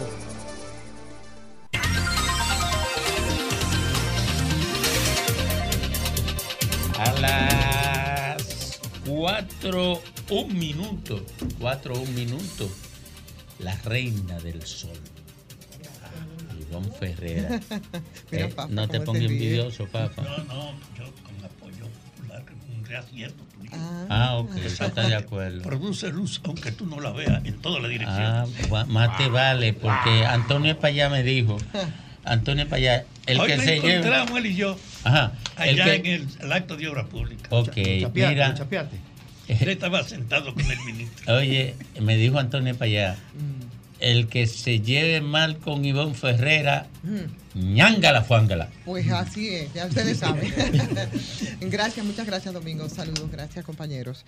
Mira, el 20 de julio de, de este año, cuando todo cambió para la familia de Willenny eh, y se hizo mediático la desaparición de esa niña de 11 años que se presumía había sido violada por una persona cercana a su familia, mantuvo en vilo a todo mundo y las páginas eh, en los medios y a través de las redes y los medios audiovisuales, todos hablaban del caso Willemni. El viernes 4, lamentablemente, eh, de, de este agosto, bueno, pues supimos entonces que el destino final de Willemni, que no nos sorprendió a muchos, había sido aparecer su cadáver en un barranco, ahí en la autopista 6 de noviembre, después de 16 días de búsqueda, ahí en toda la comunidad de Madre Vieja Norte. Y a partir de ahora, poco nosotros escucharemos hablar otra vez de esa niña que se llama Wileni o de todas las Wileni que probablemente en estos momentos están siendo vulneradas, están siendo violentadas. Ustedes recuerdan el caso de la niña Carla, tú lo recordarás, eh, Grimer, porque sé que lo trataste eh, muy persistentemente. Creo que fuiste incluso el que hizo la, denuncia inicial de ese caso que también se volvió mediático. El asesino nos contactó de manera directa, hicimos los reportes correspondientes de aquella vez fue que revelamos eh, esa noticia. Sí, así es. Y como el caso de Carla, la niña Liz, que también se hizo mediático, que fue una niña también igual vulnerada, violada, depredada, esa niña de del sector Los Mameyes. Pero el caso de Emily Peguero se hizo sumamente mediático también. Y bueno, pasa. Y cuando ya sabemos cuál es el destino final de estas niñas, el asunto pasa. Y yo creo que nosotros tenemos que reflexionar un poquito más allá de, de lo que es puramente mediático respecto a este caso. Es reflexionar sobre el caso de las niñas, también de los niños de este país y la necesidad que tienen de ser protegidas. Protegidas, eh, cuidadas, para que esas niñas y esos niños puedan disfrutar de la niñez. Esa niñez dominicana que no puede seguir siendo vistas como objetos sexuales, esas niñas que están siendo sexualizadas y, depreda- y depre- y depredadas por depredadores, por depravados de todos los niveles y de todas las clases sociales, que no entienden cuál, cuál es el, ti- el tipo de relación eh, sexual como eh, que debe tenerse y que cualquier tipo de cercanía de, eh, eh, si es sexual con una menor, señores, es una violación. Yo no sé cuándo y qué fue lo que aprobó esa ley que prohíbe el matrimonio infantil. Eso, eso solo se aplica en, en la parte de legal. Mientras tanto, nosotros tenemos un 99.99% de los casos de, de ese tipo que se producen fuera de la firma de un contrato matrimonial. Entonces, ¿quién es que está cuidando a nuestras niñas dominicanas para que no sean violadas, para que no sean ultrajadas, para que nuestras niñas no sean abusadas? ¿En qué momento fue que cobró tanta fuerza este tipo de aberración que se convirtió en una cotidianidad tal en nuestro país que a veces tú sientes como que se normaliza cuando tú escuchas cómo gentes tratan incluso de justificar y para eso tenemos un caso que en estos días también fue, aun cuando ocurrió hace 14 años, de personas que de alguna manera, aunque ha sido bastante repudiado, han querido justificar esto. ¿Dónde es que están las autoridades que están destinadas a evitar que este tipo de situaciones se repitan una y otra y otra vez y solamente nos consterna y nos preocupa cuando tenemos eh, eh, eventos y tenemos desgracias como la que pasó con la niña Wilemni? ¿Dónde está el Consejo Nacional de la Niñez? ¿Dónde está la Procuraduría Especializada de Protección al Menor? ¿Cómo es que nosotros como sociedad vamos a ponerle punto final a estas costumbres tan nefastas, tan bárbaras, que tienen también otras lecturas y que tienen otras situaciones que se dan y que, por, y que tienen consecuencias colaterales? Por ejemplo, como es el caso aquí en, en nuestro país del embarazo en adolescentes. Ustedes saben cuál es el lugar que nosotros tenemos y muchos de estos casos cuando se habla de las responsabilidades que deben tener los padres, pero bueno, mucho más allá de las políticas públicas también de protección a estos niños, las responsabilidades que hay aquí o la la indiferencia que hay aquí respecto al tema de los embarazos en adolescentes. Ustedes saben cuál es el lugar que nosotros tenemos respecto a los demás países de América Latina y el Caribe, con el tipo de estas jóvenes aquí en República Dominicana que aprenden a puro golpe sobre sus derechos sexuales y reproducidos, reproductivos para poder vivir libres de esa violencia, que también es violencia de género en este caso. Señores, nosotros tenemos aquí en República Dominicana más del 20% de las mujeres jóvenes que de entre 15 y 19 años se quedan embarazadas en la adolescencia y probablemente muchas de esas Wileni, aunque este no sea el caso, y tomo el nombre como referencia por la preocupación, son hijas de niñas que fueron embarazadas y que fueron violadas. Un embarazo adolescente no deseado que constituye una violación grave de los derechos sexuales reproductivos de las niñas adolescentes. Además, muchas de ellas que son obligadas a dejar sus escuelas a edades tempranas y con eso se vuelven vulnerables. Entonces, yo quiero de verdad que no sea solamente por una experiencia terrible, como es el caso de Wileni, como fue el el caso de Carla, como fue el caso de la niña Liz, que con ocho años fue depredada por un maldito, por un malvado, y perdónenme la expresión, o ese, esa- ese, ese caso atroz de Emily Peguero. Y entonces nosotros empecemos, pensemos en qué vamos a hacer con las responsabilidades compartidas con nuestros niños, porque la verdad es una cosa, que si los niños son el futuro de la patria, aquí, en este solar alusado, que a veces pienso que es República Dominicana, la patria está desde hace mucho tiempo permanentemente en peligro.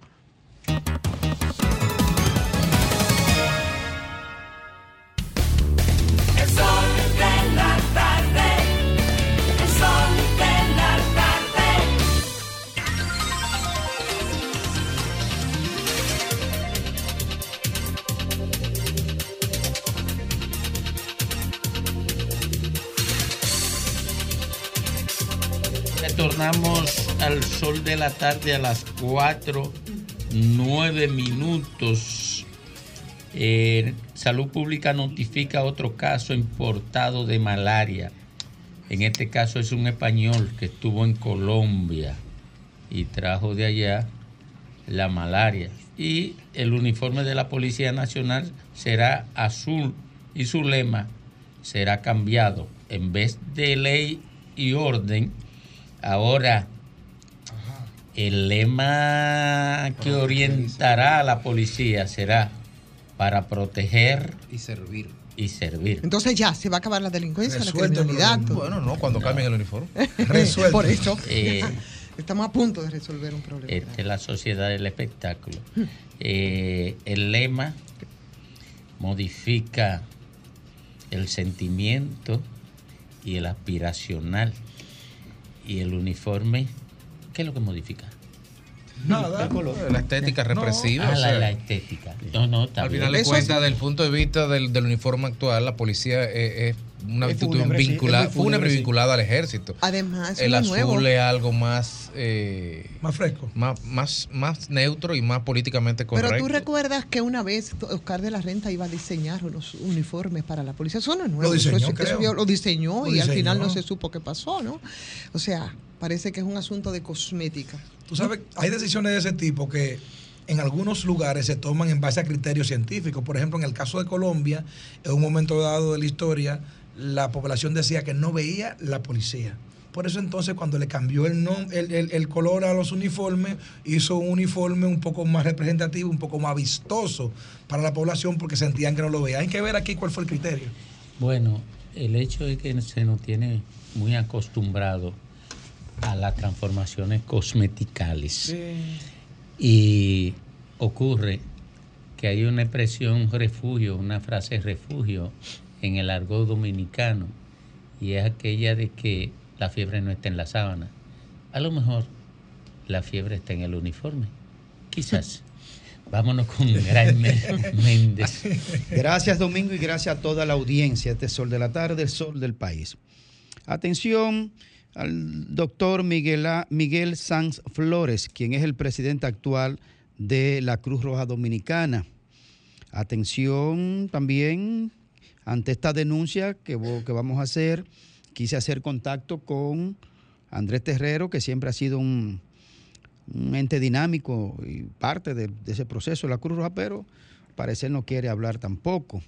Hay una denuncia en el que tenemos ahí un audiovisual para entonces eh, comentar algo al respecto de algo tan fundamental como es una, digamos, ONG, la Cruz Roja, no es una entidad gubernamental, aunque lo pareciera, pero parece ser que a propósito del cambio de la nueva directiva, de selección de la nueva directiva, caramba, siempre hay un, una búsqueda permanente de la permanencia como de lugar y de lo tejemaneje eh, según esta denuncia. Vamos a ver eh, esta, esta denuncia.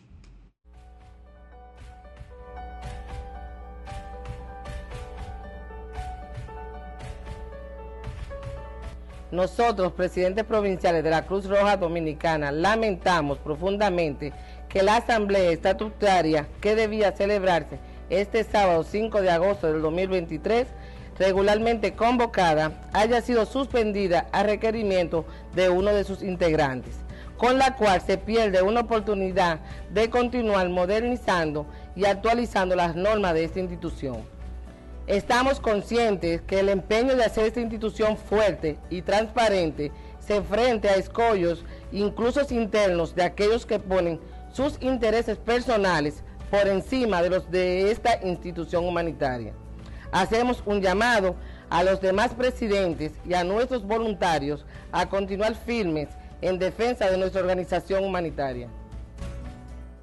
Ahí están, eh, se- la asamblea debe ser para este 15 de agosto, donde se supone que deben cambiar. Ahora, me están haciendo, me están haciendo un llamado porque hay unas disposiciones transitorias que parece búsqueda, parece que busca eh, tener control por unos cuantos años. El artículo 127, disposiciones transitorias de sus estatutos, dice que los integrantes del Consejo Nacional electo en la próxima asamblea del 15 de agosto de este de año 2023 o aquellos que por razones estatutarias asuman por sustitución o reemplazos estas funciones concluirán uniformemente su mandato el 15 de abril del año 2027. En, consonancia eh, con esta disposición, el Consejo Nacional tomará las medidas necesarias conforme a sus atribuciones presentadas a la Asamblea Nacional de la apertura del proceso electoral correspondiente, de modo que antes de escoger el Consejo Nacional, que regirá desde el 15 de abril del año, 2000, del año 2027 al 15 de abril del año 2031, se hayan completado el proceso electoral en todas las eh, filiales de la sociedad nacional. Estamos hablando del 2031, ya están dejando las cuestiones amarradas desde ahora hasta el 2031. O sea, entonces dice el artículo 128, además de los integrantes que componen el Consejo Nacional, según lo dispuesto en el artículo 38 del presente estatuto, se crea el cargo de sustituto del presidente de la Sociedad Nacional y del Consejo Nacional con voz y voto a ser elegido provisionalmente por un periodo de 16 meses, año y medio, por la Asamblea General del 15 de agosto de 2023 con funciones transitorias. ¿Cuál es la que nos hacen llegar esta, esta denuncia, esta información? Atención al doctor Miguel Sanz Flores, presidente actual de la Cruz Roja Dominicana. Eh, al parecer hay una queja en esta denuncia de que las autoridades actuales haciendo modificaciones transitorias pretenden perpetuarse en el tiempo en un organismo que yo no le veo tanta razón de querer tenerlo empuñado, porque se supone que esto es una labor social altruista de salvar vidas. Entonces, al, al actual presidente eh, tenemos, abrimos el espacio para que pueda explicar lo que está sucediendo, esta queja correspondiente. Traté de comunicarme con Andrés Terrero, que es también uno de los, eh, de los ejecutivos, en su momento lo fue, no sé si ahora, para que nos explique cuál es la situación de esto. Al parecer no quiere hablar al respecto. Así que yo dejo la puerta abierta, porque aquí hablamos en esta mesa recientemente, aquí hablamos recientemente en esta mesa, eh, de, la, de cómo esta sociedad está quebrada desde el punto de vista que todo el mundo quiere ser dueño de todo en las instituciones, incluyendo una junta de vecinos. Entonces, si algo está pasando en esta organización, el sol de la tarde abre los espacios, los micrófonos, para que se aclare qué está pasando y que al parecer, según la denuncia, un grupo de lo que está dirigiendo actualmente se quiere quedar con el control absoluto de esa institución que se supone que es altruismo, amor, humanismo y salvar vidas.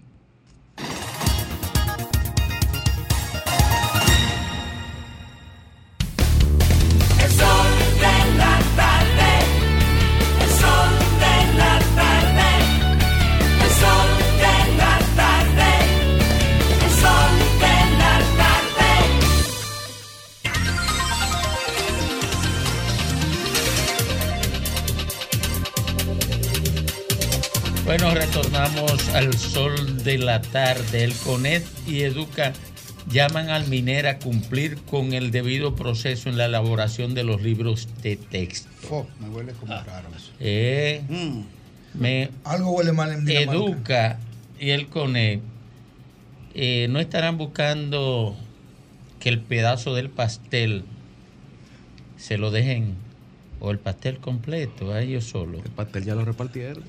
Eh, Ya lo ¿Mm? repartieron. el. Dice, dice el CONE. Lo están pellizcando hace rato ese pastel.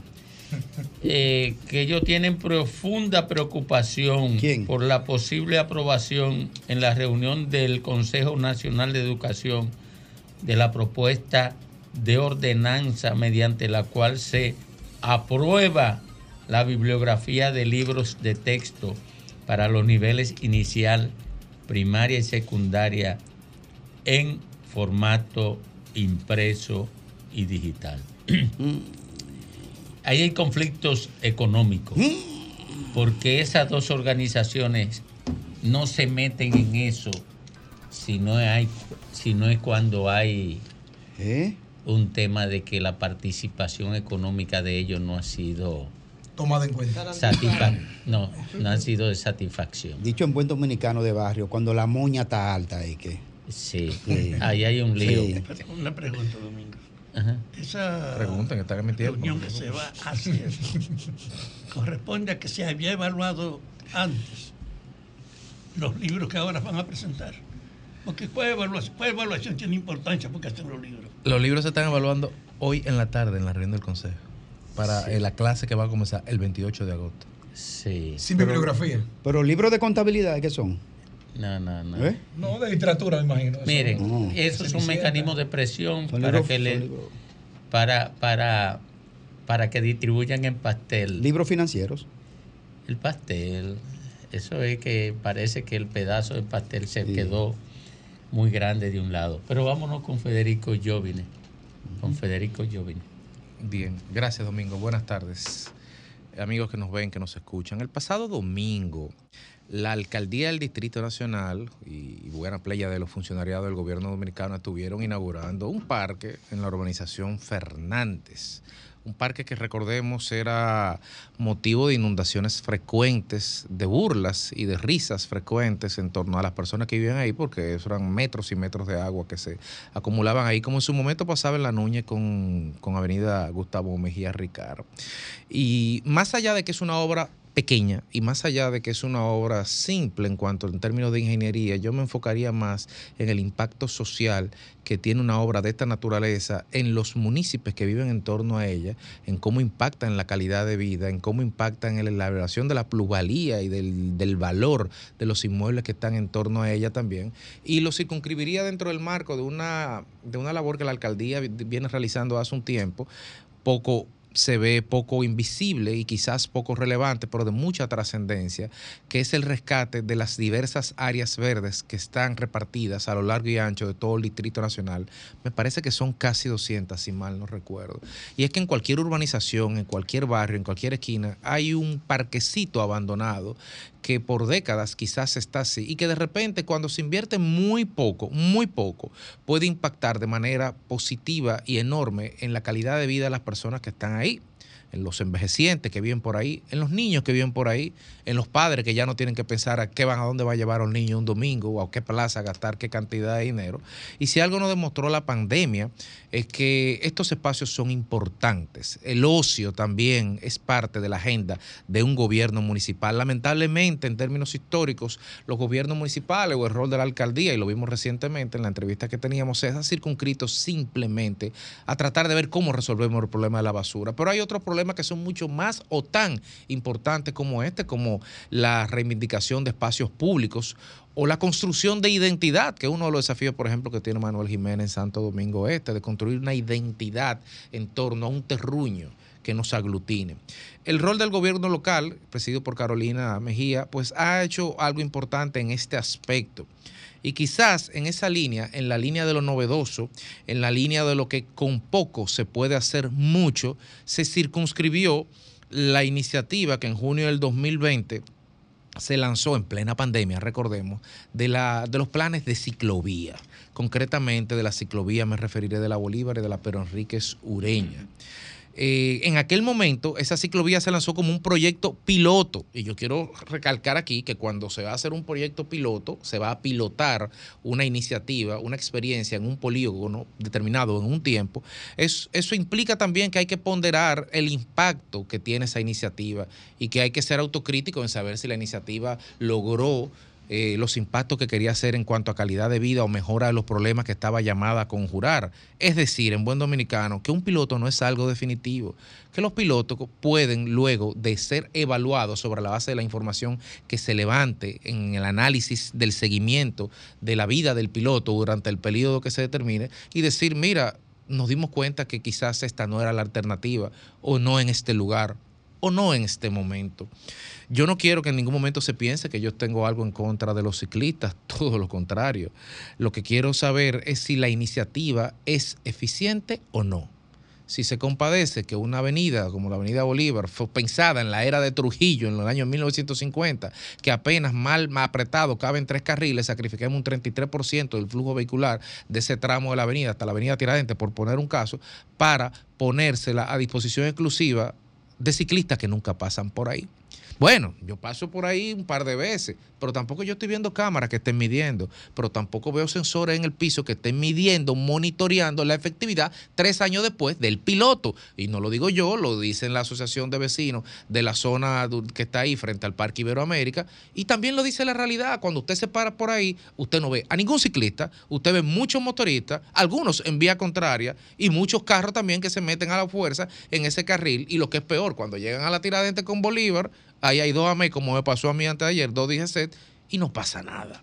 Entonces, yo invito al gobierno local de la municipalidad del Distrito Nacional a que con el mismo ímpetu que, que está impulsando iniciativas necesarias e impostergables como la revalorización de los espacios de ocio a disfrute del ciudadano, con ese mismo espíritu de poner al ciudadano en el centro de su ejecutoria, también pueda eh, evaluar el efecto y el impacto que ha tenido esta iniciativa de la ciclovía.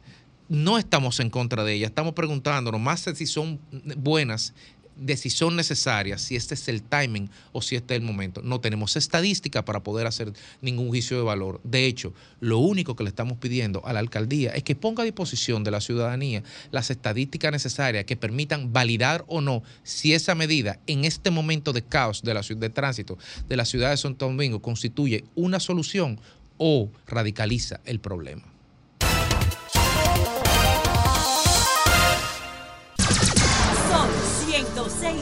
106.5.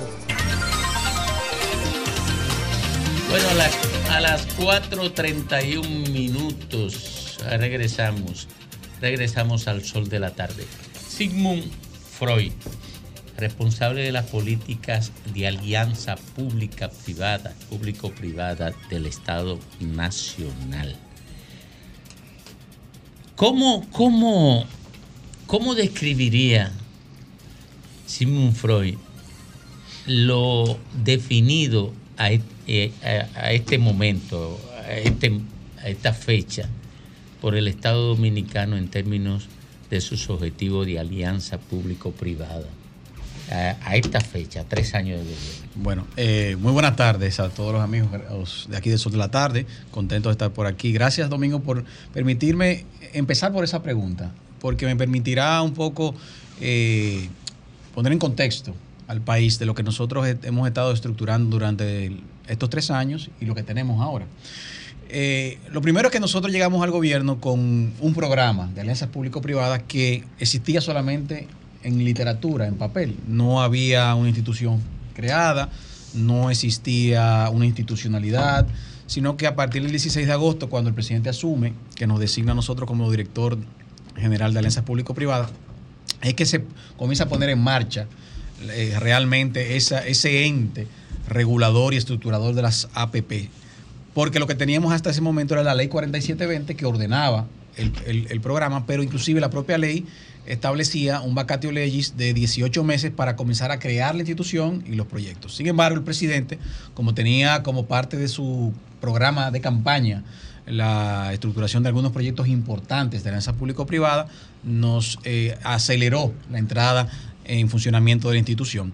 Entonces pues, empezamos a construir el aspecto también normativo del programa, porque se requería la aprobación del reglamento, de todas las metodologías, los lineamientos que se requieren para estructurar proye- proyectos de esta naturaleza.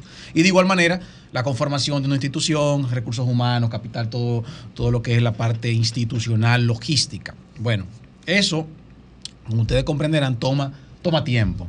Pero a la vez, estructurar proyectos de alianzas público-privadas no es tan sencillo como lanzar una licitación de una obra pública tradicional, sino que una alianza público-privada es un programa, un proyecto del cual el Estado Dominicano estará asociado, casado con un agente privado durante muchos años, un mínimo de cinco años y hasta un máximo de 40 años como establece la ley. Por lo cual requiere de una serie de elementos estructurales eh, preliminares previos a poder materializar proyectos de manera puntual. Y para no repetir situaciones que nosotros vivimos anteriormente, que conocemos, como el caso de la autopista de Samaná, que tuvimos que volver hacia atrás por haber sido mal estructurada desde sus orígenes, entonces nosotros nos hemos, nos abocamos durante años y tantos meses a realmente estudiar de manera detenida los proyectos más importantes que habían sido depositados en la institución. ¿Cuáles son esos proyectos más importantes? Bueno, el caso puntual del, del desarrollo turístico de Pedernales, que sin lugar a dudas es el proyecto bandera de esta gestión y de, y de, la, de la dirección que nosotros encabezamos. De igual manera, proyectos como la autopista del Ámbar, que ya se encuentra en fase de licitación, que es un proyecto también sumamente importante con una similitud con, con el mencionado eh, autopista de, de Samaná San- Santo Domingo. De igual manera, proyectos como Arroyo Barril, que es un puerto de cruceros que ya adjudicamos y estaremos firmando el contrato ya eh, para la semana próxima con el agente privado que va a transformar un puerto que estaba dormido en Samaná y lo convertirá en una nueva en un nuevo puerto de cruceros que se convertirá en el primer puerto de cruceros formal en Samaná, a pesar de que llegan cruceros, pero de manera de tender, o sea, desde fuera eh, se desmontan en pequeños botes y ahora tendremos el primer puerto de cruceros. Proyectos como el acueducto, Punta Cana Bávaro, que también estamos trabajando de manera muy eh, eh, acelerada. Y hoy, hoy, aquí lo, lo puedo decir de manera una primicia. Atención. eh, fue depositado como una iniciativa pública el tren metropolitano de Santo Domingo. Ustedes recordarán que el presidente el mes pasado anunció que se iba a iniciar el proceso para una licitación de lo que debe, debe ser el tren metropolitano, que es el tren que va desde la Máximo Gómez hasta el aeropuerto de las Américas en dos etapas. Una primera etapa eh, hasta Santo Domingo Oeste, por los lados de la Avenida Ecológica, y luego conectará con, la- con la- las Américas. Entonces, son proyectos grandes, ambiciosos, proyectos importantes. Entonces, a tu pregunta puntual, yo te diría que nosotros nos sentimos satisfechos de que hemos podido avanzar eh, con estos proyectos que requieren de tanto, de tanto análisis, de tanta estructuración, de- de una ponderación muy, muy detenida. Y ya podemos mostrar resultados. Ya usted puede ir hoy a Pedernales y va a ver lo que está ocurriendo en esa localidad con la construcción de los primeros dos hoteles, planta de tratamiento, el acueducto de Pedernales, las vías internas del proyecto. O sea, ya Bueno, Pedernales eso- se está convirtiendo Eso, en una realidad. eso, eso pudiéramos estarlo viendo ya. Sí. Una que no comprendo bien y una que desconozco. La que no comprendo bien es el fideicomiso de la policía. No, lo, no logro entenderlo todavía. Esa es una. Y dos, mi querido amigo Sigmund, eh, de tantos años, eh, ¿cuál de eso que tú has llevado, cuál- qué está en carpeta que tú dices, caramba, esta no lo podré sacar en la en esta en estas funciones públicas? Mira, eh, primero, Greimer, el tema de la policía no está dentro del, del ámbito de la competencia nuestra, pero simplemente explicarte, el, ¿Pero por qué? el Si es fideicomiso, no, porque el fideicomiso de la policía se crea con la finalidad de incorporar un vehículo en el cual los empresarios o agentes del sector privado puedan aportar de manera de donación, porque sí es importante establecer eso. Lo que el Estado, lo que el presidente de la República quiso lograr con esto es que eh, lograr la donación o aportes o colaboración por parte de agentes privados a la modernización y compra de algunos insumos de la policía. Entonces, para que ese proceso no fuese, no entrase a las arcas del Tesoro Nacional de la cuenta única, que tiene una serie de procesos burocráticos más complejos que la misma ley lo, lo, complejili- lo complejiza y Sí. lo hace más, eh, más, más difícil, se creó ese fideicomiso, que es parecido al fideicomiso que se creó para fines del, del- ha de los, centro- los Juegos Centroamericanos. Pero se ha hecho algo con eso porque yo no he visto visto nada. No, yo Y no sabría. si hay algún paralelo con paralelismo con otra. No sabría decir, no puedo dar más informaciones sobre, sobre ese tema porque no lo manejo. Ahora, eh, a tu segunda pregunta, ¿qué proyecto nosotros entendemos que a la- al culminar eh, el 2024, agosto, será eh, un proyecto que no podamos sacar? Yo creo que ah, hay proyectos importantes que se quedan en la gatera eh, en materia de energía. Eh, algunos proyectos en materia de movilidad. ¿Energía convencional o...? En- bueno, energía, ambas, energía, bueno, más energía eólica, energía solar, algunos, algunos temas con las EDES para la mejora de la eficiencia y algunos proyectos de movilidad como la inspección técnica vehicular, otros proyectos que posiblemente no podamos nosotros licitar antes de, de que lleguemos a las elecciones o que, o que llegue el 16 de agosto. Sigmund, a 25 años del proceso de capitalización de empresas del sector público, todavía queda un sabor amargo en la boca de, mucha gente, incluyéndome, eh, y por lo tanto cierta duda con el mecanismo de alianzas público-privadas. Eh, ¿Podrían ser comparables en tanto mecanismo de transferencia de renta desde el sector público al sector privado los mm, negocios estructurados en torno a estos esquemas? No, eh, mira, Federico, yo entiendo que lo primero es que la ley 4720 vino a, a crear un mecanismo mucho más transparente eh, y a la vez más riguroso para poder estructurar estas sociedades o alianzas entre el sector público y el sector privado. Recuerda, lo primero es que la ley 4720 no permite la enajenación de activos por parte del Estado de manera permanente, sino que las APP son contratos de sociedad a un tiempo determinado en el cual al momento de llegar el término de ese contrato, todo vuelve a manos del sector privado. Ahora, sector público. Sector público, perdón. Ahora sí existe algo que se está se estará sometiendo en las próximas semanas también, eh, importante anunciar, y es que el gobierno ha estado, ha estado trabajando en una ley de empresas públicas y empresas mixtas. La República Dominicana ha carecido durante muchos años de una legislación que regule cómo se van a manejar este tipo de empresas. Por ejemplo, yo te menciono unas empresas eh, que han dado resultados positivos, como es Jaina que ha sido una empresa que en los últimos 20 años ha dejado rentabilidad al Estado Dominicano. Realmente sí. Es una empresa que se ha, se ha- ha potencializado, eh, inclusive su cap- o sea, la- los activos, el valor de los activos eh, triplica o cuatriplica al momento en el cual se hizo la sociedad público-privada. Pero esa empresa se rige simplemente por, por la ley de sociedades comerciales, por los estatutos mismos de la empresa, pero no hay una legislación eh, que regule las empresas de capital mixto o de capital puramente público. O sea, ¿cómo llegamos a eso? ¿Cómo la estructuramos?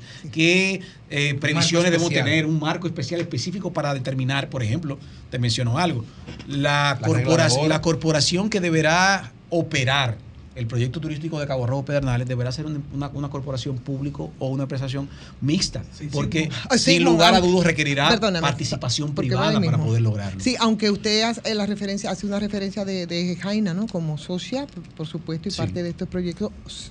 eh, eh, Jaina incluso tuvo que ir a, a un arbitraje, porque en esa sociedad, bueno, pues prácticamente había estafado al Estado. Se comprobó después cuando perdió esto en arbitraje. O sea, entonces eso pasó. Y por ahí un poco mi inquietud, que es que cuando aquí empezó, aunque no es nuevo, a hablarse de las APP, que fue con esta gestión, la gente, bueno, empezó a tener, yo no sé si es prejuicio o cómo ustedes pueden cambiar esto, hacía también la referencia de la autopista del Nordeste y de la mala estructuración, cómo es que la gente puede entender ahora la lógica, que no es que el Estado va a poner todo para favorecer al sector empresarial, que es lo que muchos piensan y han pensado. Yo creo que son prejuicios. Y hay prejuicios que tienen algunos prejuicios su razón. O sea, situaciones que han ocurrido durante muchos años que han lesionado los intereses del Estado, eso sin lugar a dudas. Ahora, ¿qué ocurría antes que no Las generadoras son un ejemplo. Sí, hay, sí, hay, hay Son, muchos ¿verdad? casos. El, Las caso del sector eléctrico es Las principales uno, son uno un de, los, ejemplo. de los mejores casos, eh, las distribuidoras en, en su momento. Ahora, ¿qué ocurre ahora distinto? Primero tenemos una ley, que no existía la ley. Anteriormente lo que se, regía era mediante la ley 340, el aspecto de la concesional, eh, cada uno de estos proyectos tenía una particularidad contractual, en algunos casos se llevaba, se llevaba al- al Congreso, si había una mayoría congresual de un partido, simplemente se aprobaba en aquel momento lo que se entendía que era de interés público para ese partido, pero no había una legislación que transversal pudiera normar todas esas posibilidades de alianza público-privada. Eso es lo primero. Pero lo segundo también, de igual manera, es que esa propia ley establece una serie de procedimientos tan rigurosos que yo no te diría que hace imposible la, el posible le- lesión del Estado, pero hace muy complejo que el Estado salga lesionado. ¿Por qué? Porque hay los elementos más importantes como una correcta análisis y distribución de riesgos. ¿Quién asume tal cual cosa? ¿Qué hace el Estado? ¿Cuáles son los aportes que debe tener el Estado? Que deben estar establecidos mediante me- eh, metodologías, análisis que tienen que pasar no solamente por la Dirección de Alianza Público-Privada, sino por un consejo de APP que está integrado por el Ministro de Hacienda, Economía y Planificación, Ministerio de la Presidencia. O sea, hay una serie de filtros que hacen que estos proyectos tengan una mayor sofisticación al momento de su estructuración. Ahora, todo mucho dependerá también de cuál es la voluntad del Estado en ejecutar proyectos de esta naturaleza. Yo te voy a poner un ejemplo puntual. El caso de la autopista del Ámbar. ¿Cómo nosotros estamos licitando la autopista del Ámbar? El Estado Dominicano lo que aportará solamente serán cerca de un 10% del capital que requiere la obra y un aporte en naturaleza de unos terrenos en Puerto Plata que el Estado Dominicano adquirió, que lo estamos aportando a un precio casi cinco veces al que fue adquirido. El agente privado tendrá que poner todo el capital y ser responsable del financiamiento de la obra. O sea, si ustedes analizan cómo hemos estructurado el, proyecto autopista del Ámbar, hay un equilibrio. Y déjame decirte al día de hoy, ¿cuántas empresas están participando en esa licitación? Seis empresas. Entonces, lo que determina que se pueden estructurar proyectos de alianza público-privada en la cual el Estado Dominicano no salga lesionado y si está bien estructurado, el, se- el sector privado va a participar. O sea que yo creo que ese esos tiempos en los cuales el Estado Dominicano salía siempre lesionado, con esta ley y evidentemente con la voluntad política de hacerlo y llevarlo a cabo, ya se puede combatir, se pueden reducir esas posibilidades. Eh, eh, regresando al tema de la policía, porque no me quedó como un poco claro. Eh, el fideicomiso de la policía no lo va a manejar alianza público-privado. ¿Quién lo va a manejar y, y bajo qué criterio entonces? Mira, yo no, yo no realmente creo que lo de está bajo la égida del Ministerio de la Presidencia, el Ministerio de Interior y Policía, eh, y hay una unidad técnica, un comité técnico de cuatro o cinco ministros, pero realmente y, no viola- y no violaría la ley que no esté dentro de dentro de las atribuciones de alianza público-privada. No, porque ese, ese fideicomiso se creó como fideicomiso, como, si- como ejemplo, fideicomiso de Red Vial, que es un fideicomiso apéndice del Ministerio de Obras Públicas, que fue creado como un vehículo autónomo, no estructurado bajo la ley de alianza público-privada, sino con otra modalidad. Entonces, no, ahí hay un vacío en cuanto a los temas de los fideicomisos, que nosotros con el fideicomiso público, la ley que aprobamos, la 2023, comenzó a solventarse, pero no, no hay ninguna violación a la ley que no sea manejado por nosotros. Bien, gracias. Muchísimas gracias. En... Pensaba que íbamos a hablar de política, pero... Ah, de- de- hombre, el de- delegado político, ¿Eh? el delegado político del PRM en la Junta. ¿De verdad? Mira, Él no pues- quería hablar de eso. pues- El- pues el mira, padrón de la no, Junta. No, no, pe- El- el perdóname, una sola, una sola, porque ya se nos fue, se nos fue el tiempo. ¿Cómo Se nos fue-? Sí, se nos fue el tiempo. Mira, eh, una sola, una sola. Dice Miki Pilarte que eh, No. recurrirán. Miki López. Miki López. Miki López. Y Amalia Pilar. Gracias, gracias. Miki López, que acudirán al Tribunal Superior Electoral a impugnar la decisión de el PRM de rechazar eh, la participación de Amalia Pilarte en las internas de la organización. Sí, sí. Mira, Domingo, nos- yo soy, además de delegado político del PRM ante la Junta, soy miembro de la Comisión Nacional de Elecciones Internas, que es el, el- el organismo que tomó esa decisión. Nosotros eh, analizamos y revisamos la misma, a pesar de que no existe todavía una sentencia condenatoria en contra de, de esa diputada, que eso debo, debo explicarlo delante, nosotros como comisión entendemos que el partido debe cuidarse de llevar como candidato a una persona que tiene un expediente con tan alto perfil, con elementos de prueba que hemos visto que, que pueden ser objeto de una condena. Ella tiene todo el derecho de recurrir ante el Tribunal Superior Electoral.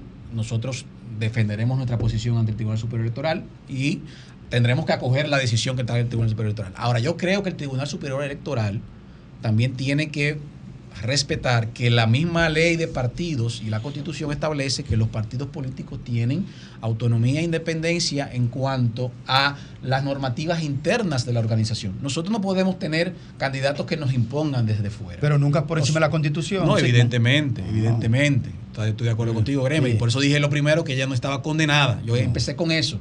Hay una, ella todavía es, es inocente de cualquier tipo de, de acusación que se pueda presentar. Ahora, nosotros entendemos que eh, como mecanismo de enviar un mensaje a la sociedad política, a los militantes del partido, es una decisión que nosotros vamos a tratar de defender, tanto internamente como en el Tribunal Superior Electoral, y tenemos que el derecho del partido de reservarse esa, esa posición para otra candidata. Como por ejemplo el caso de. Gorimoya. Que, Bueno, el caso, mira, no sé si tú sabes, nosotros como partido hemos sido el único partido que hemos solicitado a todas las instancias nacionales e internacionales que se nos indiquen eh, los precandidatos cuáles son las situaciones que pudieran tener. En el caso de Goris Moya, nosotros enviamos una comunicación a la Procuraduría General de la República con cuatro casos puntuales para que la Procuraduría nos informe cuál es el estatus de esos casos, para nosotros también evaluarlo dentro de la Comisión de Elecciones Internas.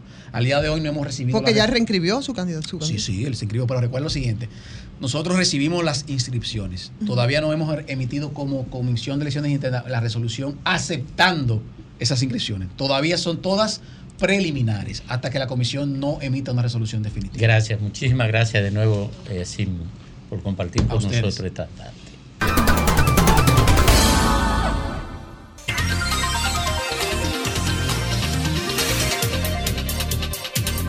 Las 4.50 minutos en el sol de la tarde, don Félix Lajara. Muchísimas gracias, Domingo. El sol de la tarde, como dice Grimer, Grimer, ya esa frase Sí. también yo la copié. Pero la- el, bueno, el benchmarking, las buenas cosas se copian, ¿verdad? El sol del país. La alianza PLD, PRD, Fuerza del Pueblo, ahora sí es una realidad. Esta alianza que se ha estado discutiendo por mucho tiempo, que han intervenido diferentes actores y que han opinado de una manera u otra, de manera positiva, pero también de manera negativa, tanto los interesados como los no interesados. Pero en este caso ahora ya sí hay una definición más clara referente al tema de la alianza, con protocolos establecidos y voceros oficiales para dar las informaciones del lugar. El único y exclusivo vocero para esa alianza PLD, PRD y Fuerza del Pueblo se llama Miguel Vargas Maldonado. Por eso hemos visto que en los últimos días diferentes eh, personajes o personas que participan de estas comisiones de alianza han dado informaciones diversas sobre diferentes tópicos y otros la han negado, otros se la han afirmado y finalmente queda en una nebulosa. Pero el único de esa comisión que está autorizado para dar versión oficial sobre los acuerdos a llegar es Miguel Vargas Maldonado. Un 90% de los diferentes ayuntamientos, principalmente las alcaldías pequeñas, están consensuadas ya en un 90% y la próxima semana sería la fecha ideal para anunciar ya el pacto.